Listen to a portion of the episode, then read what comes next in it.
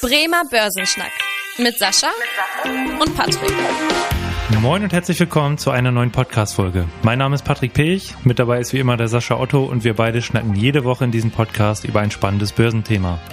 Ja, ein wichtiges Thema an den Börsen in den letzten Wochen war ja auch die Insolvenz der Silicon Valley Bank und die damit verbundene Vertrauenskrise im Bankensektor. Wir hatten da ja auch in einer ähm, Podcast-Folge sehr ausführlich drüber berichtet, weil ja auch die Kurse ordentlich nachgaben. Mittlerweile gibt es ja auch eine Entspannung. Nun beginnt jetzt die Quartalsberichtssaison, also dass die Unternehmen die Geschäftszahlen für die Monate Januar bis März vorlegen. Und da ist natürlich insbesondere interessant jetzt auch, wie sich die Bankenzahlen entwickelt haben, ob, ob es da schon erste Anzeichen gab. Und auch ein paar andere Quartalzahlen haben wir mitgebracht. Und unsere Zahl der Woche hat auch jetzt mit dem Thema Quartalszahlen zu tun und lautet 52 Prozent. Und die Auflösung der Zahl der Woche erfahrt ihr wie immer in der heutigen Podcast-Folge. Unser Thema der Woche. Ja, wir geben euch ein Update über die aktuelle Börsenlage und werfen auch nochmal einen Blick in die ersten Quartalsberichte der Unternehmen. Das ist immer sehr spannend, wenn die äh, Unternehmen die Berichte vorlegen. Das sorgt ja auch immer für ordentlich Kursschwankungen bei den einzelnen Aktien. Deswegen werden die auch mal sehr genau beobachtet. Aber Sascha, erstmal zur allgemeinen Marktlage. Wie würdest du denn aktuell so die Stimmung an der Börse beschreiben? Ziemlich gut. Also insgesamt ist es ein Stück weit so, dass die Börsenkurse wirklich durch die Decke gehen. Auch gerade heute haben wir tatsächlich schon, kratzen wir immer näher im DAX an den 16.000 Punkten, sind jetzt noch 100 Punkte knapp davon entfernt. Mhm. Also heute ist der 18.04. Vielleicht werden wir sogar Ende der Woche die, die, die, die 16.000 Punkte dann tatsächlich auch nochmal knacken können. Also das könnte mhm. sehr wahrscheinlich nochmal passieren. Also am Ende ist die Stimmung extrem gut. Ich denke mal, dass diese Bankenkrise jetzt erstmal von an den Märkten weitgehend verarbeitet ist, gerade weil ja auch keine neuen Fakten aufgekommen sind. Insbesondere in der Ukraine passiert ja momentan, jedenfalls wirtschaftlich gesehen, ist es eine festgefahrene Situation, sodass die Märkte dann eigentlich auch keinen Störfall bekommen. Und deswegen konzentriert man sich mal voll und ganz auf die Unternehmensberichte und die sehen ja insgesamt ganz gut aus und ähm, daraus natürlich eine gewisse Vorfreude oder auch eine gewisse Euphorie an den Märkten. Ja, da gehen wir natürlich auch gleich drauf ein auf die Quartalsberichte. Und für diejenigen, die jetzt hier irgendwie neu dabei sind oder noch nicht so die Börsenprofis, warum jetzt die 16.000 Punkte Marke, von denen Sascha jetzt auch gesprochen hat, auch irgendwie ja erstmal recht wichtig sind. Einfach auch vor dem Hintergrund, dass der DAX äh, da das Allzeithoch auch mal hatte, kurz über äh, 16.000 Punkte. Es gibt natürlich die einen, die sagen, auch solche Zahlen interessieren mich gar nicht oder ich beachte überhaupt nicht auf solche charttechnischen Tendenzen. Und für andere Leute ist das ganz wichtig richtig. Äh, da gibt's auch immer ein Hin und Her an der Börse. Das ist, glaube ich, so auch immer eine Diskussion, die überall geführt wird. Aber nichtsdestotrotz sind wir halt kurz vor dem Allzeithoch, also eine positive Stimmung. Was ja auch daran liegt, Sascha, würde ich sagen, dass die Inflation jetzt sich, was die Front angeht, wieder ein bisschen entspannt. Magst du da mal einen Überblick geben, wie aktuell so die Inflationslage ist? Also wir hatten ja 10, 11, 12 Prozent teilweise irgendwie im Euroraum und in Deutschland. Wie hat sich das jetzt zuletzt entwickelt? Also in den USA sieht es momentan ganz gut aus, aber immer noch nicht so richtig die Entspannung. Also wir haben dort tatsächlich erstmal die Erzeugerpreise, die haben sich tatsächlich erstmal ganz gut nach unten entwickelt. Mhm. Äh, die Verbraucherpreise haben sich nach unten entwickelt auf fünf Prozent, aber die Kerninflationsrate ist auf 5,6 Prozent entwickelt. Das ist also ein Stück weit quasi doch eine Entwicklung, die, naja, ein bisschen mehr ist als erwartet wurde, also leicht über den ähm, Erwartungen. Und die Kerninflationsrate beinhaltet ja auch nicht solche Themen wie Energie, die volatileren Themen und zeigt einfach ein Stück weit, dass da so ein bisschen sich die Inflation auch verfestigt okay. Hat. Hm. Ähm, auch in der Eurozone ist so ein ähnliches Bild dabei. Auch da haben wir tatsächlich ähm, insgesamt eine Inflationsrate von 6,9 Prozent. Also 1,6 Prozent ist die Inflationsrate zurückgegangen. Erstmal ein schönes Signal. Aber auch hier ist die Kerninflationsrate ein bisschen höher. Hm. Also äh, mit 7,5 Prozent. Das führt auch dazu, dass die EZB und auch die Fed in Amerika jetzt noch nicht total euphorisch sind, was das Thema betrifft. Aber so ein bisschen geht die Spannung halt raus, ganz klar. Was sicherlich, was sich momentan hart hält, ist die Situation äh, Lebensmittelpreise. Die sind nach wie vor eigentlich der größte Inflationstreiber. Die Energiepreise dämpfen momentan so ein bisschen.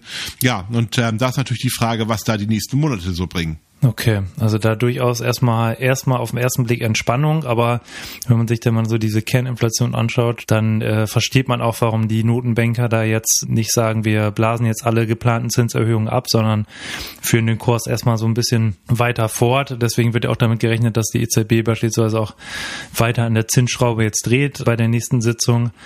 Ähm, also das wird sicherlich nochmal wichtig sein für die Märkte. Und ansonsten kann man ja auch sagen, dass es, äh, dass es wirtschaftlich ja durchwachsen ist. Also es gab jetzt zuletzt positive Wirtschaftszahlen, gab negative Wirtschaftszahlen. Beispielsweise einfach mal, um das zu sagen, aus den USA, da haben wir den Dienstleistungssektor, der da ganz entscheidend ist. Also Unternehmen, die jetzt nicht irgendwie in der Industrie tätig sind. Da wird ja immer die Unternehmensstimmung gemessen und die ist jetzt eben im März jetzt deutlich zurückgegangen. Also da sieht man schon durchaus in den USA langsam auch ein bisschen Gegenwind eben wahrscheinlich auch ein Grund die Inflation und die damit zusammenhängenden Zinserhöhungen, die jetzt langsam äh, die Wirtschaft auch belasten. Ein ähnliches Umfeld sehen wir jetzt auch hier in Deutschland. Also durchaus wirtschaftlich eher durchwachsener in letzter Zeit. Nichtsdestotrotz haben wir eben diese, diese positive Stimmung am Aktienmarkt. Bin ich mal gespannt, wie das so weitergeht, ob sich jetzt auch diese Wirtschaftszahlen nach und nach auch irgendwie mal am Aktienmarkt niederschlagen. Wie siehst du das an der Stelle, Sascha? Also ich glaube tatsächlich, dass immer noch so diese große Hoffnung darauf ist, dass wir tatsächlich tatsächlich jetzt durch diese ganze Krise jetzt besser durchkommen, als wir es alle befürchtet haben. Gerade das Thema äh, Energie und auch die Befürchtung, dass die Zinsen so stark steigen, hm. um diese Inflation zu bekämpfen. Solange diese Hoffnung da ist, werden die Aktienmärkte wahrscheinlich relativ stabil bleiben, selbst wenn das Wirtschaftswachstum nicht so stark steigt. Am Ende ist ja sogar der wichtigste Faktor eigentlich die Zinsseite. Und wenn die Inflation wirklich sich beruhigt, dann äh, muss die Wirtschaftsstimmung gar nicht so stark steigen. Die Aktienmärkte würden alleine schon wegen der Fantasie, dass ja die EZB bei einem Konjunkturumfeld, was jetzt nicht so gut ist und die Inflation, die sich dann vielleicht beruhigt hat, wieder Zinssenkung machen und das würde natürlich den Aktienmärkten sehr gut tun. Das ist auch so ein bisschen dieser Grund, warum wir da so ein gewisses, ich sag mal, gutes Halten an den Märkten haben. Also inzwischen ist es so, solange die Inflation weiter sinkt, eigentlich eher die Absicherung dafür, dass wir auch, wenn die Wirtschaft sinkt, gegebenenfalls dort größere Kurse Kursrutsche stattfinden würden. Ja, sehr schön. Dann würde ich sagen, kommen wir auch an der Stelle jetzt mal zu den Quartalsberichten. Äh, da haben wir auch berichtet, dass wir euch mal einige Unternehmenszahlen zeigen wollen. Das Börsenwetter. Ja, ich würde einfach mal beginnen und mir mal die LVMH rauspicken. Auch einfach, weil das sehr spannend war, da die Quartalszahlen mal zu sehen. LVMH für diejenigen, die die Aktie oder das Unternehmen nicht kennen. Also da stecken Modemarken wie Louis Vuitton, Rimowa, Koffer oder auch Hennessy, Cognac hinter. Also durchaus äh, Luxusgüter, die der Konzern eben weltweit verkauft. Und da kommt man eben sehen, dass in den Monaten Januar bis März da die Nachfrage ungebremst war quasi nach Mode, Gütern. Und das hat eben auch dazu geführt, dass der Umsatz da deutlich anstieg. Also um 17 Prozent ging es dann nach oben auf 21 Milliarden Euro. Also sieht man, dass der Konzern mit Luxusgütern da richtig gutes Geld verdient derzeit. Und das hat auch eben dazu geführt, dass letzte Woche Donnerstag, ja, als die Zahlen vorgelegt wurden, die Aktie da deutlich nach oben gegangen ist. Also 5,6 Prozent ging es nach oben. Also das war schon mal so ein guter Start von den europäischen Unternehmen, die jetzt äh, Quartalsberichte vorgelegt haben.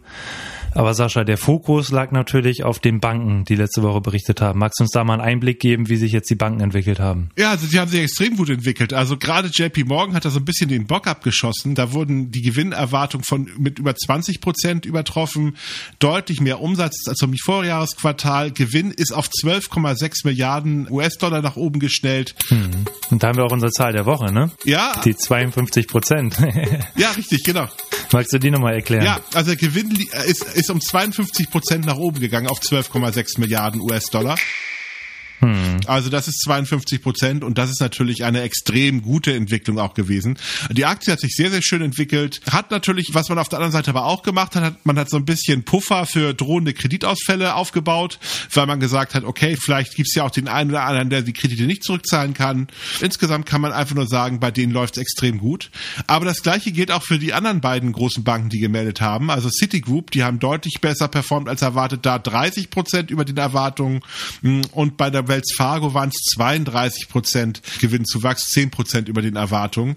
Also da kann man einfach noch ein Stück weit sagen, äh, am amerikanischen Bankensektor läuft es momentan extrem gut. Okay. Hm. Und was würdest du als Gründe heranziehen? Also natürlich die höheren Zinsen, die da irgendwie ja äh, Einfluss haben. Magst du das für unsere Zuhörerinnen und Zuhörer nochmal erklären, warum das jetzt für die Banken ja auch zu positiv ist, dass jetzt auch mal wieder ein anderes Zinsumfeld da ist? Also wenn die Zinsen steigen, dann steigen in der Regel auch die Margen, weil es ist natürlich unglaublich problematisch. Das, das Umfeld der Banken war ja problematischer in der Zeit, wo wir Nullzinsen hatten, weil da war die Frage, okay, ich kann mir für null Zinsen Geld leihen von den Leuten, dann, dann kann ich es vielleicht für ein halbes oder für ein Prozent weiter verleihen. Das ist natürlich dann eine etwas geringere Marge, als wenn man jetzt Zinssätze von vier, fünf Prozent hat und dann vielleicht auch sechs, sieben Prozent Zinsen machen nehmen kann. Also die Margen steigen halt dadurch, dass halt dieser absolute Betrag auch ein Stück weit sich da weiterentwickelt. Das tut den äh, Kreditinstituten momentan extrem gut auf dieser Seite. Und da kann man ja auch sehen, die, du hast die hohe, hohe Marge angesprochen. Also wenn man sich das mal in den USA anschaut, da haben wir derzeit irgendwie durchschnittliche Guthabenzinsen von 0,4 Prozent und halt Kreditzinsen irgendwie auch Richtung 4 Prozent und höher. Also da sieht man durchaus, dass die Banken da wieder mehr Geld verdienen, als wenn wir jetzt Guthabenzinsen von null haben und irgendwie ein Zinsniveau von zwei Prozent. Also allein daher sieht man die Gewinnentwicklung.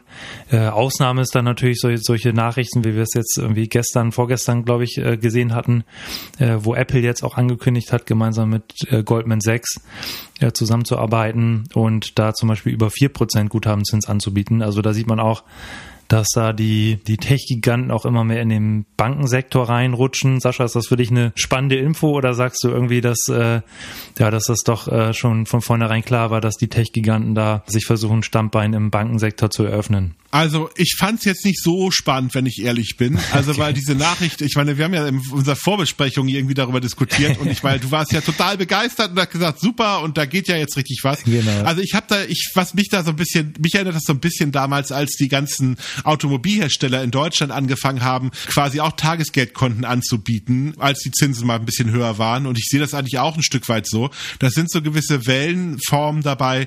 Also da jetzt eine disruptive Veränderung im Bankensektor zu sehen, und dass da neue Spieler kommen, die jetzt das Bankensystem jetzt in diesem Moment schon angehen, das sehe ich mit dieser Apple-Vorstoß nicht. Für mich ist es eigentlich eher so eine neue Form der Refinanzierung für Apple, einfach mal ein Stück weit zu sagen, klar, ähm, die brauchen das Geld zwar grundsätzlich nicht, aber sie machen sich natürlich Gedanken für die Investition in der Zukunft, dass man sich dann natürlich auch andere Refinanzierungswege als über die Banken dann in der Form sichert. Also ich kann mir sehr gut vorstellen, dass das erstmal eine gar keine äh, uninteressantes Geschäftsmodell ist, aber ich sag mal so, hm. die, es ist nicht die Erfindung des Rades. So, so würde ich jetzt auch definitiv nicht bezeichnen. Okay, nee, sehr gut.